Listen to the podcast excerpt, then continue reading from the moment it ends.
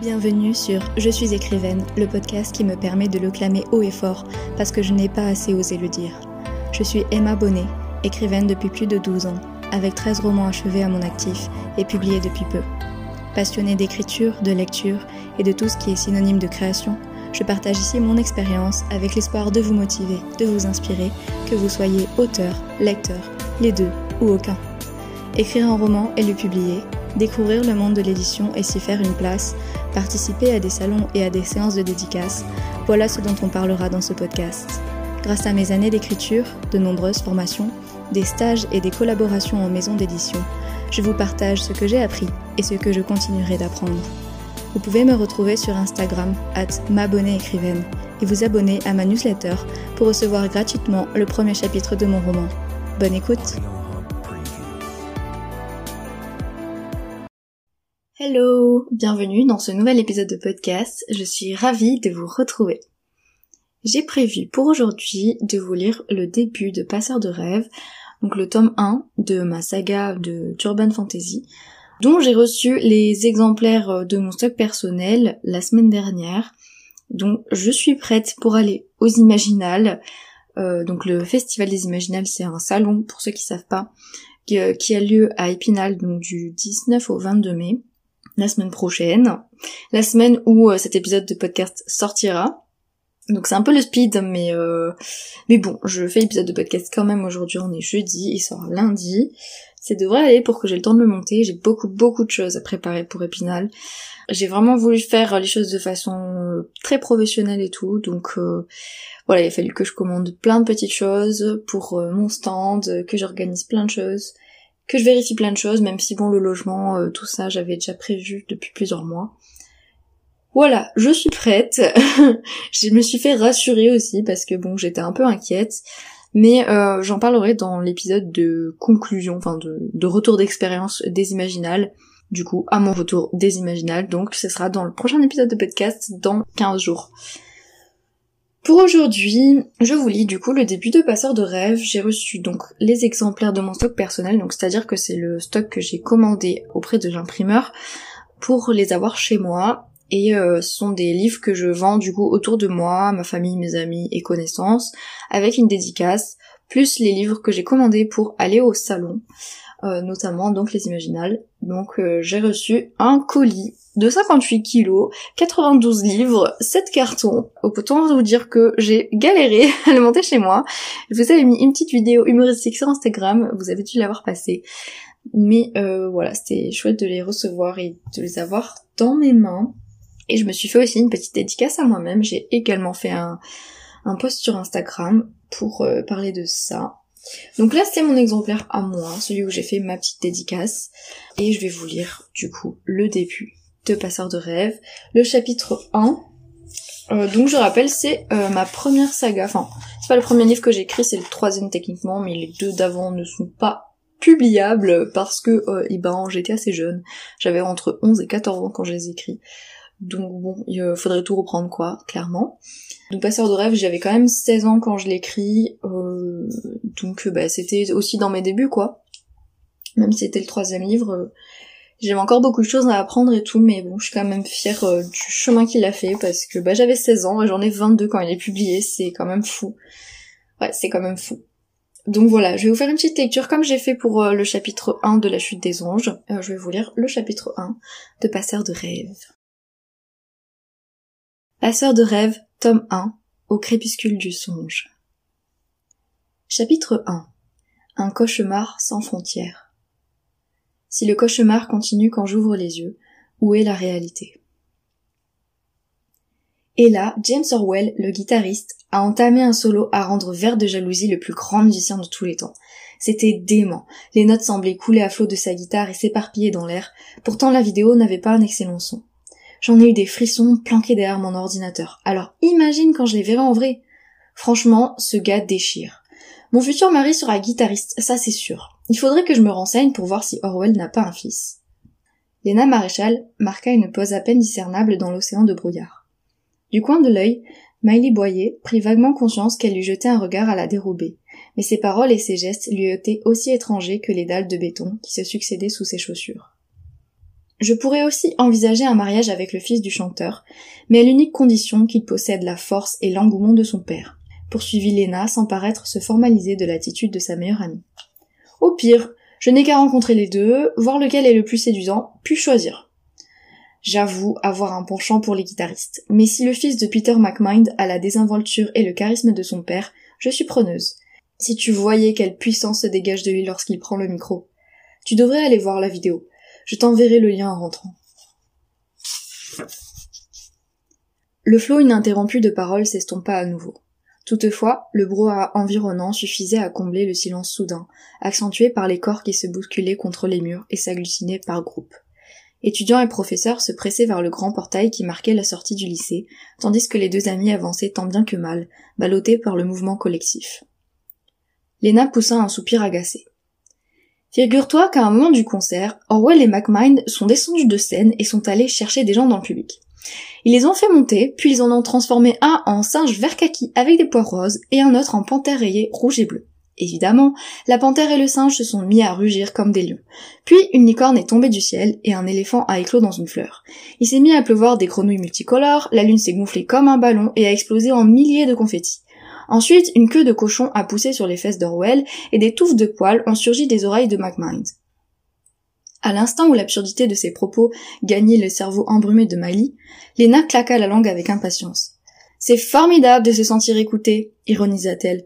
Toutefois, un soupçon de douceur perceptible dans le timbre de sa voix atténuait le sarcasme de ses paroles. J'aime quand tu es tellement passionné par ce que je raconte que tu en oublies totalement de distinguer la réalité du rêve. Dis, Miley, tu pourrais au moins faire semblant d'être intéressée, non? La concernée se mordit la lèvre inférieure d'un air coupable. Elle leva enfin les yeux vers son ami qui l'observait avec un mélange de réprobation et de compassion. Je suis vraiment désolée. J'ai la tête ailleurs aujourd'hui, je n'arrive plus à me concentrer sur rien. Je sais, j'ai bien conscience de te noyer de paroles depuis ce matin, mais je ne sais pas comment faire autrement pour que tu oublies quel jour on est.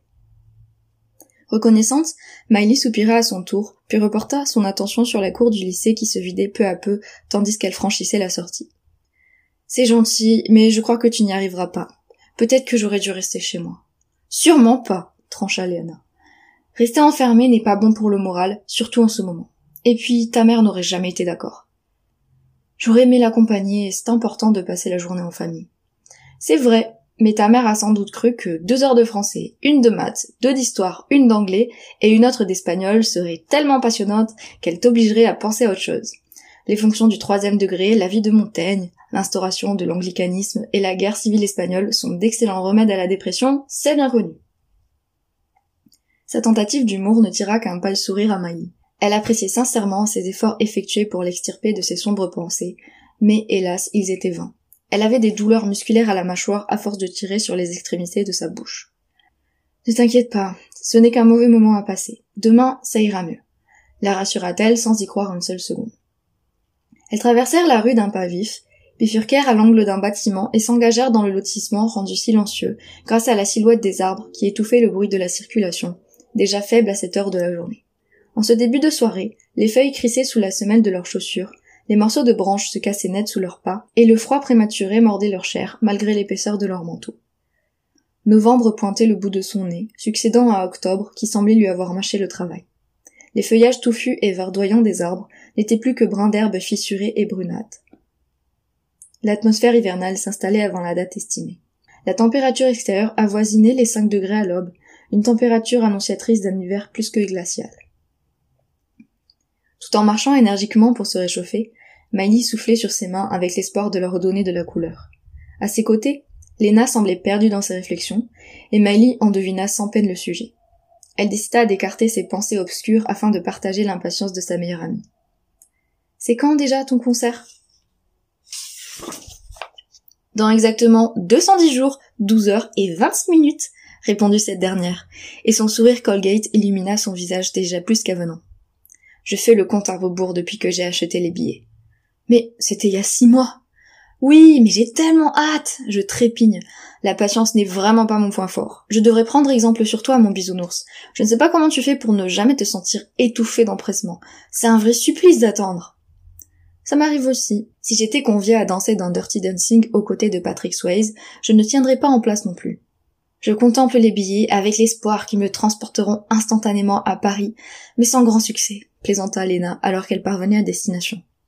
Tu iras en train? Oui, mon père a accepté que je m'y rende toute seule, et là-bas je devrais retrouver ma cousine Emma. Elle aussi est fan de Spirit Heartless. On chantait déjà leurs chansons, quand vous étiez ensemble au bac à sable, pendant que moi, je dessinais des bonhommes en tutu avec un bâton et de la terre, acheva Maï à sa place en souriant véritablement pour la première fois de la journée. Je m'en souviens, enfin, si on peut dire. Si tu veux mon avis, on peut pas vraiment appeler ça chanter, mais plutôt faire du yaourt. Vos marmonnements ressemblaient plus à un mélange de ces ingrédients étranges qu'on utilise à la dinette quand on est petit, qu'aux vraies paroles des chansons. Ça c'est sûr. Pourtant on était convaincus de chanter parfaitement juste. Mon père nous a même filmés. Ma mère et lui nous félicitaient derrière la caméra. Simultanément, elles éclatèrent d'un rire frais et léger. Miley sentit la tension accumulée au fil de la journée s'évaporer comme par magie, emportée par la brise qui soulevait quelques mèches de ses cheveux. Prisonnière de ses souvenirs obscurs et empreints de mélancolie, noyée de regrets et de détresse, elle n'avait pas pris la peine de se détendre, de prendre un peu de distance avec ses tourments. Elle avait estimé cela trop injuste ou irrespectueux en raison de la particularité de ce mardi 7 novembre. À peine ce rappel eut-il effleuré son esprit que son rire s'éteignit comme une bougie sur laquelle on souffle. La morosité revint à la charge et assombrit le visage de Miley, à la façon des nuages obscurcissant le ciel. À en juger par l'inquiétude soudaine qui transparut sur ses traits, Léna décela le changement d'humeur immédiat. Tu as le droit de rire, Miley, l'épaula-t-elle d'un ton grave qui contrastait avec la légèreté de sa voix quelques instants plus tôt. Qu'il s'agisse d'un jour de deuil n'interdit pas à la joie de se faufiler à travers la souffrance. Ce n'est pas parce que, l'espace d'une seconde, tu oublies tes tracas, que tu es pour autant irrespectueuse vis-à-vis de ton grand-père. Tu ne crois pas qu'il serait heureux de te voir heureuse? Comment pourrais-je savoir ce qu'il voudrait puisqu'il n'est plus là? Sa question rhétorique avait été jetée avec un semblant d'agressivité qu'elle s'empressa de balayer d'un regard d'excuse. Désolée, je sais que tu veux m'aider, mais vraiment, aujourd'hui, j'estime que je n'ai pas le droit de me réjouir de quoi que ce soit. C'est ma façon de respecter la mort de mon grand-père, de le pleurer, de le regretter. J'ai choisi de lui rendre hommage en pensant à lui toute la journée, même si ça ne change pas grand-chose des autres jours. Léna opina d'un air sérieux, mais n'ajoutait rien, ce que Mali apprécia. Savoir que sa meilleure amie lisait en elle comme dans un livre ouvert était une chose, le constater perpétuellement en était une autre. Il y a de certains sentiments que l'on préfère garder pour soi. Or il était important pour elle de se recueillir dans ses souvenirs pour célébrer la première année de l'anniversaire de mort de son grand-père, seule. Aussi, Mali recula de quelques pas pour couper court à la conversation et exprimer par la même occasion son désir de prendre de la distance. Je devrais peut-être y aller. Merci d'avoir essayé de m'aider. Lena acquiesça, sourit brièvement, mais encore une fois demeura muette. Elle n'avait pas besoin de phrases interminables ou d'explications forcées pour se comprendre. Un regard, un silence, un geste suffisaient amplement. C'était cet aspect qui caractérisait leur relation et définissait leur amitié. Abandonnant Léna devant le portail de sa maison, Mali tourna les talons. Elle devinait autant qu'elle le sentait le regard de sa meilleure amie vissé à sa nuque. Il veillait sur elle malgré la distance qui croissait à chaque pas. Cette sensation accentua l'affection qu'elle lui portait et soulagea malgré elle le poids qui pesait sur ses épaules. Quelle qu'en soit sa charge, elle savait qu'elle ne la subirait jamais seule. Quelle que soit sa douleur, elle savait que Léna la partagerait. Et quoi qu'elle en dise, en son fort intérieur, cette certitude saignait d'un baume d'espoir son cœur ravagé par la souffrance. Sa maison déserte baignait dans le silence et l'obscurité presque totale. Le jour qui déclinait lentement assombrissait les pièces en les vêtant d'un manteau d'ombre et en peignant les murs de couleur foncée. Le bruit de la porte qui claqua derrière Maï se répercuta dans l'entrée, déchira la tranquillité de la demeure. Puis le calme revint avec la même vivacité avec laquelle il avait été brisé. Malice s'immobilisa quelques instants, désireuse de s'imprégner de cette solitude qui l'effrayait autant qu'elle répondait à ses attentes. Elle avait besoin de se sentir seule pour replonger dans sa journée de deuil, néanmoins l'absence de présence humaine en un pareil moment l'immergeait dans un chagrin qu'elle ne souhaitait pas revivre. Après quelques minutes ponctuées par l'écho des aiguilles amorçant leur tour du cadran de l'horloge, Mali prit vaguement conscience qu'elle n'avait pas bougé. Elle s'empressa de se débarrasser de son sac de son manteau et d'allumer la lumière, les souvenirs et son chagrin pesaient tant sur elle qu'elle avait la sensation de sentir la présence de son grand-père dans chaque particule d'air. Elle changea brusquement d'avis et convint que le soutien de sa mère aurait été d'un grand réconfort. Le poids de sa peine lui ôtait toutes ses forces, la dépouillait de sa joie de vivre habituelle, la laissait nue sur un terrain de souffrance et de nostalgie. Une pluie de désespoir déferlait sur sa peau et la détrempait jusqu'aux os. Un an auparavant, elle avait été contrainte de faire son deuil comme toute personne qui doit faire face à la mort d'un proche et se battre pour ne pas tomber dans le vide créé par la disparition. Le combat avait été rude, jalonné de pleurs et de nuits blanches, mais elle avait fini par l'emporter, épaulée par ce qui restait, et poussée par une volonté impérissable. Pourtant, elle avait désormais l'impression de retomber dans le gouffre infini de la détresse, les traces fixées par l'opacité d'un chagrin trop fort pour son corps si frêle. Elle avait beau lutter, la réalité la frappait continuellement, et chaque coup était un peu plus fort, un peu plus concret que le précédent. D'un mouvement lent, qui contrastait avec la rapidité soudaine des battements effrénés dans sa cage thoracique, Mali se laissa glisser le long du mur. Elle avait tellement peur, tellement mal. Les larmes ne venaient plus, elle s'était tarie avec le temps. Seul demeurait les saignements de son cœur, aussi réel que le fardeau causé par une absence tangible et indéniable. Allô? Bonjour, mon petit cœur. Bonjour, maman. Comment tu sens? Mali haussa les épaules avant de s'apercevoir que c'était inutile. En s'imaginant sa mère et sa grand-mère réunies loin d'elle, la jeune fille sentit l'arête de son nez la picoter. Ne pleure pas, ne pleure pas. Elle avait l'impression de redevenir une petite fille qui réclamait les bras rassurants de sa mère. Je voulais venir avec toi. Je sais, mon petit cœur, mais il valait mieux pour toi que tu ne manques pas les cours et que tu te changes un peu les idées avec tes amis. Ta grand-mère et moi n'avons pas passé une journée très gaie, tu sais. Moi non plus, pensa Miley avec force, mais ses lèvres serrées pour refluer ses sanglots l'empêchaient de prononcer le moindre mot. Je rentre le plus vite possible, c'est promis. Je te préviens dès que je suis sûre de pouvoir laisser mamie seule. Tu verras, ça va passer vite. Je n'aime pas te laisser dans un moment pareil, mais j'ai appelé Lily. Elle est d'accord pour que Léna reste avec toi ce soir si tu le souhaites. N'hésite pas à lui demander de venir. À nouveau, Miley hocha la tête pour montrer qu'elle avait intégré l'information. Ce geste semblait être sa seule capacité corporelle, bien que sa mère n'eût aucune chance d'y être réceptive. À l'autre bout du fil, celle-ci parut deviner les raisons de son silence. Tu peux m'appeler quand tu veux, d'accord? Je serai vite là. Je t'embrasse, mon petit cœur. Mamie te fait dire que tu lui manques. Bisous, souffla Mali de façon quasi inaudible. Elle ne fut donc pas certaine que le mot eût pénétré le combiné et suivi les courants électriques pour parvenir jusqu'à l'oreille de sa mère. En raccrochant, son regard capta la numérotation inscrite sur son portable. Une minute et deux secondes. Le temps de conversation ridiculement petit en disait long sur leur état psychologique respectif. Plus sa mère était bouleversée, plus la discussion était courte. C'était une caractéristique familiale. Lorsque sa grand-mère les avait prévenus de la mort de son grand-père l'année passée, le chronomètre du portable de Miley n'avait même pas eu le temps d'atteindre trente secondes. Jamais la jeune fille n'avait échangé aussi peu de mots avec sa grand-mère, dont elle était très proche. Miley s'enfonça contre le mur avec l'espoir peut-être inconscient de s'y perdre totalement, et poussa un profond soupir pour chasser les sanglots qui obnubilaient son oesophage. Elle jeta un coup d'œil éteint à l'horloge dont le tic-tac lui lacérait les tympans. 19h32. Deux heures s'étaient écoulées depuis qu'elle était rentrée chez elle. Deux heures durant lesquelles elle n'avait pas bougé le moindre muscle, roulée en boule dans un coin de l'entrée, le dos appuyé contre la première marche de l'escalier. Deux heures pour faire son deuil une seconde fois. Deux heures immobile jusqu'à ce que son portable, enfoui quelque part au fond de son sac, émette une sonnerie stridente à transpercer les tympans d'un mort. Je crois qu'il est temps que je bouge mes fesses. Désespérée de se sentir aussi faible, Malir se redressa sans se presser. Son corps était courbaturé, ankylosé à un tel point qu'elle craignait de se casser comme une branche sèche si elle se levait trop vite. Ses articulations craquèrent et ses muscles protestèrent vivement lorsqu'elle se tint debout. Elle avait complètement oublié ses devoirs. Une autre élève les aurait balayés de sa conscience, s'estimant en droit de passer outre en ce jour peu propice à la concentration, mais Miley n'en fit rien. Une fois dans sa chambre, elle s'assit à son bureau, ouvrit ses cahiers et se plongea dans ses révisions. Lorsqu'une heure et demie plus tard elle considéra son travail suffisant, la jeune fille descendit à la cuisine pour fouiller dans le réfrigérateur.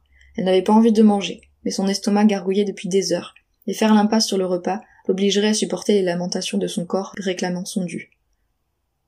Elle dénicha les restes d'un plat de lasagne, la spécialité de sa mère, qu'elle s'empressa d'avaler.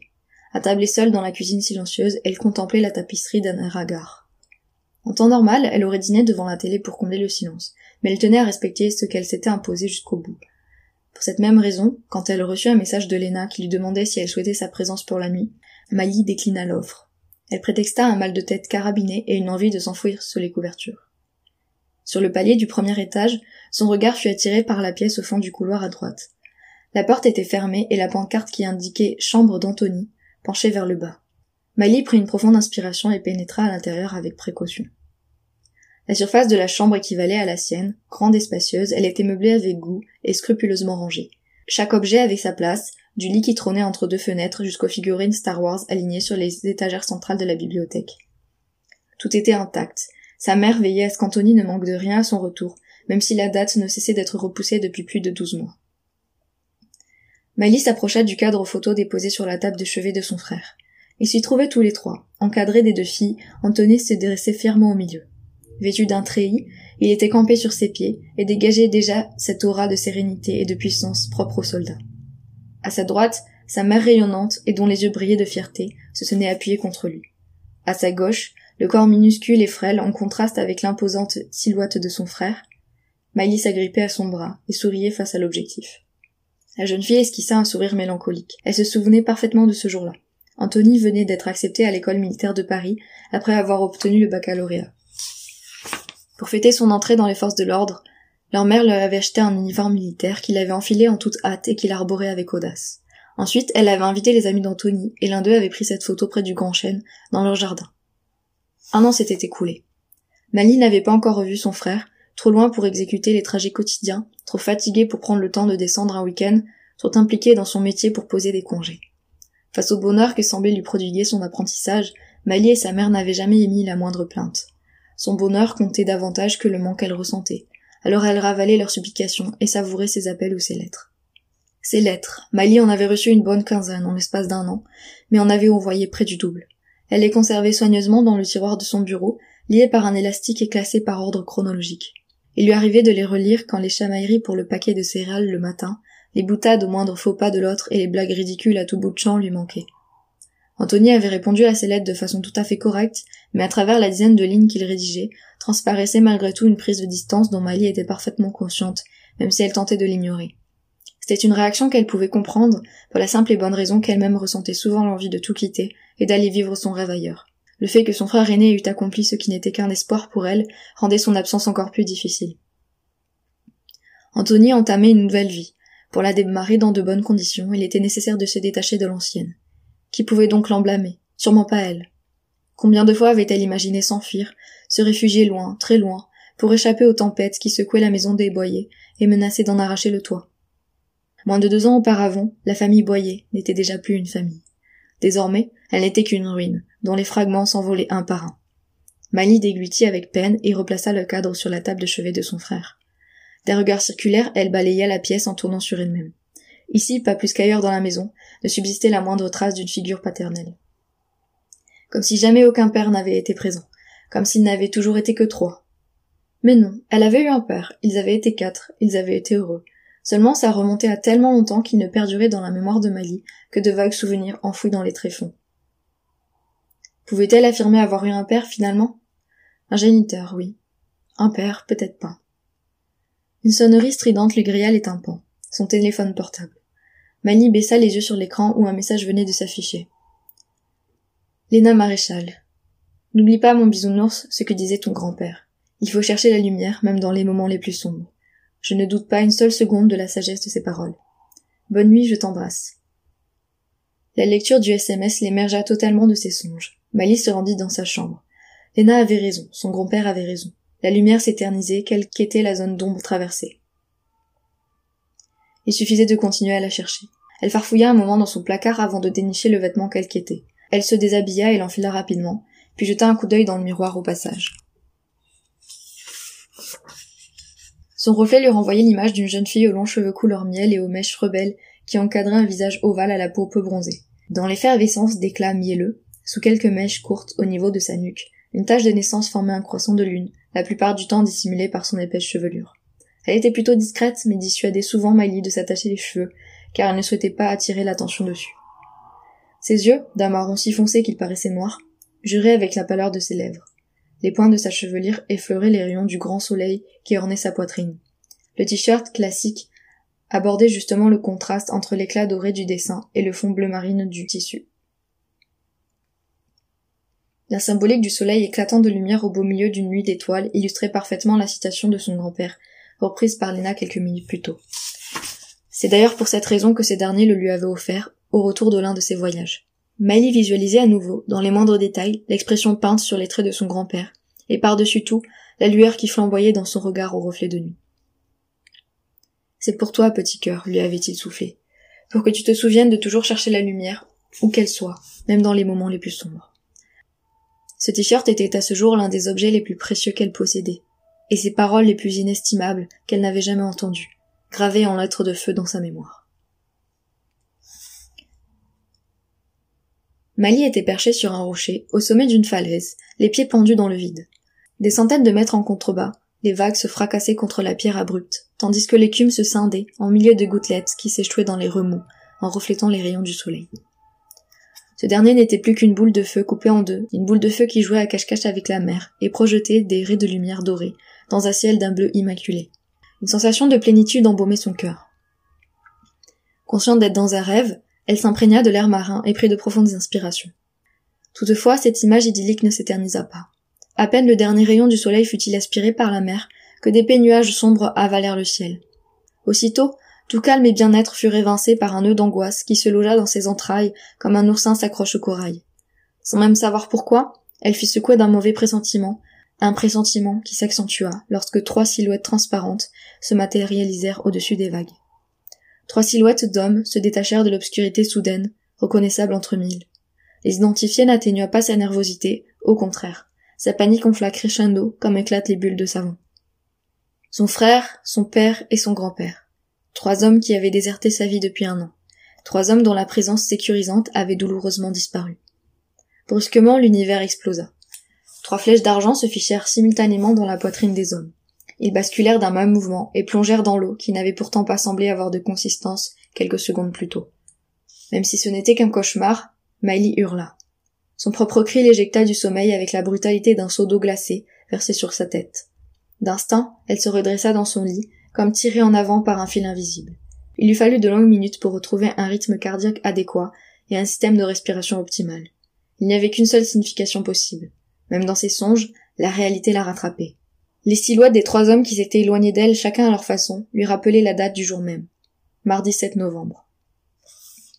Un an que son grand-père était mort. Un an que son frère avait rejoint l'armée à Paris. Un an que son père n'avait plus établi aucun contact avec elle. Un an que Miley et sa mère s'étaient retrouvées seules, abandonnées par les hommes, livrées à elles-mêmes, unies dans leur détresse commune. Comment pouvait-elle espérer dormir? Elle ferma les yeux. Cette fois-ci, l'endroit dans lequel elle se trouvait lui était totalement inconnu. Était-ce une pièce aux murs et au plafond blanc, ou était-ce un extérieur vide de toute nature? Il n'y avait rien, que du blanc en haut, en bas, à droite, à gauche. Aucun signe distinctif, aucun objet.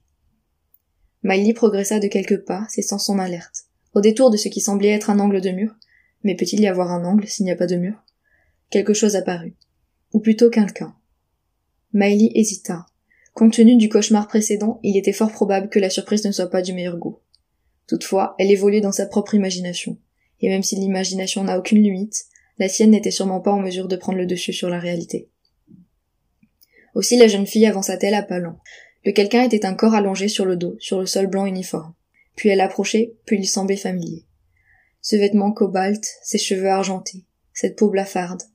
Chaque détail éveillait en elle un soupçon affolant. Ce n'est que quand elle fut à cinq mètres du corps que la réalité la frappa avec la violence d'un coup de poing dans l'estomac. Son grand-père. Il s'agissait de son grand-père. Miley émit un son, à mi-chemin entre un glapissement terrifié et un sanglot sourd, avant de plaquer brutalement sa main sur sa bouche pour l'étouffer. Elle recula précipitamment sans pouvoir détacher son regard du cadavre de son grand-père. Du cadavre? Miley se figea. Un cadavre ne respire pas. Papy? lâcha-t-elle dans un murmure roc. Elle se liquéfia sur place lorsque le corps tressaillit distinctement. Ses bras s'agitèrent, ses yeux s'ouvrirent, dévoilèrent l'infini d'une nuit étoilée. Presque imperceptiblement, ses lèvres remuèrent pour former un mot, un nom, qui la pétrifia de l'intérieur. Petit cœur. Sa stupéfaction dégringola du piédestal sur lequel elle était juchée, détrônée par un sentiment mille fois plus vif, mille fois plus puissant, mille fois plus conséquent l'espoir. Papy, tu, tu es, bredouilla-t-elle d'une voix hachée, inintelligible. Elle reconnaissait les moindres détails du corps de son grand-père. La chemise cobalt dont il était vêtu hantait ses pensées presque aussi souvent que ses souvenirs d'enfance. Comment oublier cette forme large, ce col en rond, cette couleur fade, qui transpirait l'odeur de l'hôpital à des kilomètres à la ronde? Pendant des semaines, elle ne l'avait plus vu qu'habillé de cette façon, dépouillé de son éternel jean trop large pour lui et de ses chemises à carreaux qui sentaient le tabac. Certes, elle comprenait les règles d'hygiène strictes des établissements sanitaires. Elle n'en avait pas été moins offusquée lorsqu'on s'était permis d'ôter à son grand-père une partie de sa personnalité afin de le noyer dans la masse de patients admis dans le département de cancérologie. Quitte à le revoir, elle aurait préféré qu'il soit semblable à l'image qu'elle cultivait de lui. Il était là, vivant, devant elle. Pourtant, l'aura de lumière et d'énergie qui rayonnait autour de lui dans le passé n'était plus qu'une ombre désespérément distante. Si ses yeux avaient conservé leur couleur pétillante, ils en avaient perdu leur éclat. La lueur étincelante dans son regard n'était plus qu'une pupille noire et dilatée, n'était plus que le reflet de la souffrance. Petit cœur, frémit-il d'une voix brisée. Il était en proie à une douleur sans nom. L'espoir goûté un instant plus tôt vola en éclats. Des larmes firent irruption sur son visage. Mali se jeta à genoux devant lui. Papy, est-ce que tu es? Elle ne parvenait pas à formuler sa phrase. Ses mots s'empêtraient dans sa gorge en un gargouillement inintelligible, tandis qu'elle plantait son regard dans celui de son grand-père. Vivant acheva-t-il à sa place. Miley acquiesça, incapable d'en faire davantage. Il sourit. D'une certaine façon, je serai toujours vivant, petit cœur. Ici. D'une main atrocement tremblante, il désigna la poitrine de la jeune fille qui observait avec horreur la fragilité de ses doigts. Pourquoi est-ce que tu souffres? Sa question, spontanée, n'avait été qu'un murmure. Peut-être parce qu'il ne l'avait pas entendue. Son grand-père n'y répondit pas. Je n'ai pas beaucoup de temps. Pourquoi? articulèrent les lèvres de Miley, mais aucun son ne sortit. Il faut que tu saches que je suis là, poursuivit-il avec tant de peine que le cœur de la jeune fille se fendit de douleur. Que je serai toujours là. Sa vue se brouilla. Elle mit plusieurs secondes à réaliser que les larmes qui lui brûlaient les yeux obstruaient son champ de vision. Elle n'était plus qu'un magma de désespoir. Que je t'aimerai toujours. Papy, gémit-elle en secouant vigoureusement la tête. Tu as des ressources en toi, dont tu ignores l'ampleur, mais qui te sauveront. S'il te plaît, arrête. Elle haletait, elle gémissait, elle suppliait, elle pleurait. Elle ne voyait plus, elle n'entendait plus, elle ne sentait plus, elle ne respirait plus. Il n'y avait que de la détresse partout. Ce n'était ni un rêve ni un cauchemar, c'était réel. Je dois te dire, l'interrompit-elle en s'efforçant d'articuler malgré son état. Ce que je ne t'ai jamais dit. Tu, tu m'as tellement apporté, tu as tellement été là pour moi. Tu me manques à un tel point que j'en ai terriblement mal, parce que ton absence me fait mal et que sans toi je suis, je suis seule, je suis perdue, je suis... Mali balbutiait à toute allure, en prenait garde toutefois à ne pas écorcher ses mots, afin qu'il comprenne ce qu'elle désirait lui communiquer. Sans avoir la moindre idée du moment où elle avait pris conscience de l'urgence de la situation, elle savait désormais qu'il ne restait plus beaucoup de temps, que l'inévitable allait de nouveau se produire, qu'elle ne pourrait le maintenir en vie. Il était primordial qu'il sache tout ce qu'elle ne lui avait jamais dit, et qui continuait de la hanter. C'était une question de vie ou de mort. Je ne t'ai jamais dit à quel point tu, tu comptais pour moi, s'entêta-t-elle. À quel point j'avais besoin de toi. Mon vrai père, c'est toi. Je le sais, Miley, chuchota son grand-père d'une voix faible, l'arrêtant aussi facilement que s'il lui avait collé la langue au palais. Ne t'inquiète pas, mon petit cœur. Les dernières défenses de Miley s'abattirent définitivement. Elle s'effondra à ses côtés. Son cœur se déchirait. Dans un geste futile, elle voulut saisir son bras. Elle ne fit que l'effleurer une fraction de seconde, mais il s'écarta subitement, comme si elle venait de le brûler, sans pouvoir retenir un gémissement de douleur qui la transcenda jusqu'à l'âme. Non. Ne me touche pas. Ça fait tellement mal. Sa voix, paniquée, éteinte, brisée, figea son sang dans ses veines. Terrifiée au-delà de tout ce qu'elle pouvait imaginer, Mali recula frénétiquement. La souffrance qui semblait le ronger franchissait les limites du supportable. Il était là, mais ce n'était pas lui. C'était lui, mais il n'était pas là. Il était vivant, mais à moitié mort, ou bien il était mort, mais à moitié vivant. Et manifestement, son court séjour infligeait à son corps un supplice sans nom. Rien, jamais rien, n'avait un jour autant épouvanté Maggie. Est-ce que, est-ce que tu es mort? Il n'eut pas l'occasion de répondre. Alors que ses yeux sombres accrochaient une dernière fois les siens, chocolat, l'univers bascula. L'infini immaculé autour d'eux explosa en milliers de flammes flamboyantes qui dévorèrent l'atmosphère comme la lave engloutit tout sur son passage. Le monde s'embrasa, réverbéra les sentiments lancinants qui tempêtaient dans le cœur de Maï. Une chaleur âcre se répandit aussitôt, asphyxiant les poumons de la jeune fille. Elle se mit à tousser jusqu'à s'en arracher la gorge et poussa un hurlement qui se perdit dans la fournaise. Sous ses yeux, son grand-père lui sourit, puis abaissa ses paupières dans l'attente de l'ultime voyage. Sans cesser de s'égosiller, Miley tendit la main vers lui, mais son corps s'éloigna comme s'il s'envolait, tache bleue, noyau d'un océan de feu. Le brasier gagna en opacité tandis que l'oxygène commençait à se raréfier, ce qui obligea la jeune fille à se couvrir le visage. Elle toussait à s'en déchirer les poumons. À l'instant où elle crut défaillir, elle perçut une infime sensation.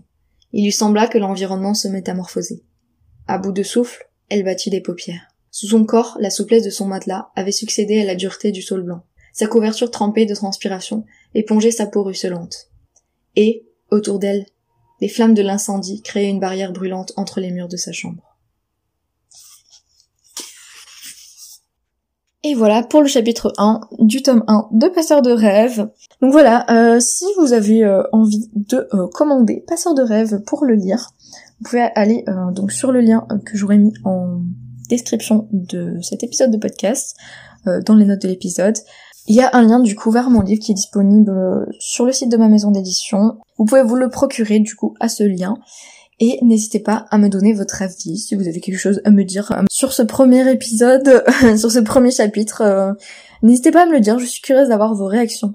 Voilà, je vous remercie pour votre écoute et je vous dis à dans 15 jours pour un épisode de podcast sur mon retour d'expérience sur le salon des Imaginales à Épinal. À bientôt! Merci d'avoir écouté cet épisode.